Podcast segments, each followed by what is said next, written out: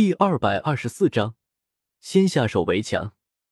宇宙无垠，星域无尽，但是在这片宇宙星空之中，最多的并不是星辰，而是一片枯寂与幽暗。宇宙整体的基调就是黑暗、阴冷、寂静。周通、叶凡、庞博、紫霞以及小楠楠五人一起上路，一同出现在了这片虚无而又寂静的空间之中。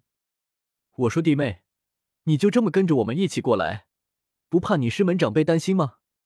庞博看向了紫霞，忽然开口问道：“反正众所周知，我被无始大帝的传人带去修行了。”紫霞一脸无所谓，对他来说，现在回到师门才是麻烦事，什么都说不清楚。你这是嫁鸡随鸡，嫁狗随狗。不过你们两个现在的任务是生出先天圣体道胎出来。周通轻笑，叶凡没有说话，眉头紧锁，因为他感觉到了有些不对劲。周通，我们真的在横渡虚空吗？我怎么感觉一点动静都没有？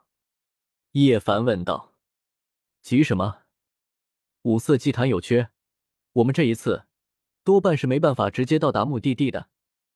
周通淡淡的说道：“做好在星空中修行几年的准备吧。”就在周通话音落下的时候，忽然九龙拉棺的速度变快，像是化作了光，令周通等人都有种时间错乱的感觉。刹那与永恒交替进行，时间好似被无限拉伸。这种感觉，周通眼眸中闪过一丝喜意，他感觉到了一种时光的气息和感觉。这种感觉令他心中不由自主的浮现出了一道秘术碎石。这是无始大帝的秘术，精神奥妙，难以理解。周通得到这种秘术之后，虽然参悟了多次，但是始终没能得到那种感觉。不过现在经历这种虚空穿梭、岁月成空的感觉之后，周通顿时抓住了一丝碎世的感觉，心中开始渐渐的参悟这一种秘术。宇宙浩瀚。空无一物，周通一行人都静静的坐在潼关上，与九条龙狮孤独漂流。这是难得的静谧时光。周通体悟大道、宇宙、虚空、岁月，与自己的大道互相印证。也不知道过了多久，前方有微光透来，那是一片星域。咚！同时，一声巨震，九龙拉棺像是跳出了一个箱子，出现在外界。这来的太突然了，周围能看到星光，与之前大不相同。几人回首，能看到北斗的所在，那里有七颗特别的星，那正是北斗星域。已经回不去了，还是静静的在这里修行吧。周通没有看了眼几人，没有多想，继续沉浸在修行之中。一直以来，周通都欠缺时间。将他所得到的所有道语法进行整理的时机，如今在这星空古路上，一切都正好。这里的这几年将会是他沉淀的时间。九龙拉关带着周通等人在这枯寂的宇宙中前行。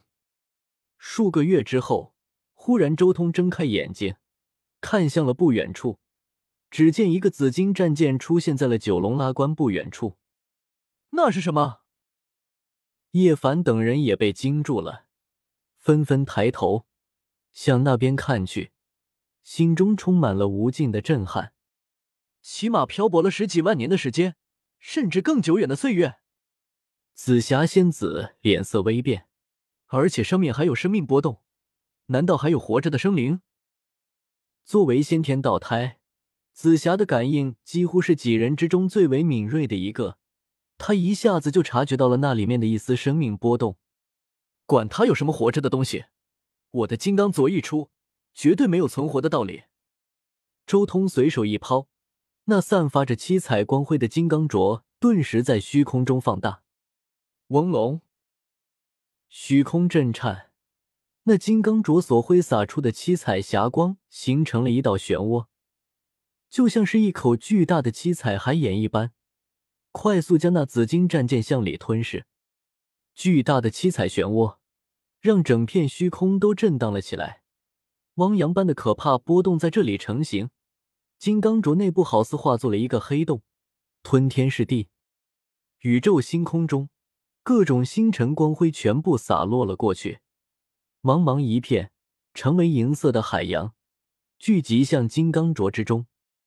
同时，那紫金战舰上面也传来了一道道可怕至极的波动，但是在这七彩霞光漩涡之中，这一切波动都是无用的。只见那紫金战舰一点点的直接被金刚镯吞噬了进去。片刻之后。整个紫金战舰已经彻底消失了，而金刚镯重新化作七彩霞光，回到了周通的掌心。搞定！周通没有多说什么，直接收回了金刚镯。那里面有什么东西？庞博问道。一些太古生物而已，他们已经油尽灯枯，一旦进入了生命星球，立即就要血杀亿万生灵，用来滋补自身。周通淡淡的说道：“我算是先下手为强，直接干掉了他们，要不然他们跟在九龙那关后面，总不是一个好办法。”他知道这个紫金战舰里面有什么，都是那些祖王，油尽灯枯的祖王，其中甚至还有三尊大圣。这些生灵一旦来到了生命星球，肯定会造下无边杀业，趁早除掉算了。趁他们现在油尽灯枯的时候。才是最好下手的时机，而且也不需要和叶凡他们多说什么。万一他们好奇之下进入了紫金战舰，他们的生命精气以及身上所携带的元成了那些祖王恢复的力量，那就麻烦了。此刻，金刚镯全力复苏，这些紫金战舰中的祖王绝对没有幸存的道理。即便是大圣，但处于油尽灯枯的状态。也不可能对抗得了金刚镯，当然，周通也不会彻底将这些祖王完全灭杀。能不能回北斗，还要依靠这些祖王背后的那些古族呢？太古生灵都是那么狂暴的吗？叶凡有些不解，他所听到过的一些传说故事，都是描写太古生灵一出世就是生灵涂炭，也不一定。但是这群油尽灯枯的。还是趁早除掉为好。周通摇了摇头，不再多说什么，而是静静的盘坐下来。金刚镯灭杀了这些祖王之后，周通随即静静的观看其中的战利品。四十多位祖王，光是圣兵就有数百件。当然，其中绝大多数圣兵都因为材料太差劲，几乎毁灭的差不多了。但其中还有十几件完好无损的传世圣兵，尤其是其中那株不死妙树，威能更是比较接近周通的金刚镯了。所谓圣兵，即圣人炼制的兵器。不过，即便是圣人炼制的兵器，也熬不过时间，会随着时间一点点腐朽。一般的圣兵，几万年的岁月就会残破大半。唯有那种利用极其珍贵的材料，比如九天神域王大罗银晶之类的材料炼制的圣兵，才能长存。这种圣兵就是所谓的传世圣兵。真是发达了，传世圣兵都这么多。周通看着金刚镯内部的那些圣兵，眼睛也亮了起来。不过他很快就将注意力从那些圣兵上掠过。而是将目光留在了一个洁白的头骨上面，这是一个人族女圣的头骨，无视大帝的红颜知己蒂丽丝。周通心中说道：“他将这个头骨好好收起来，将来如果再进入紫山之中，或许能用得到。”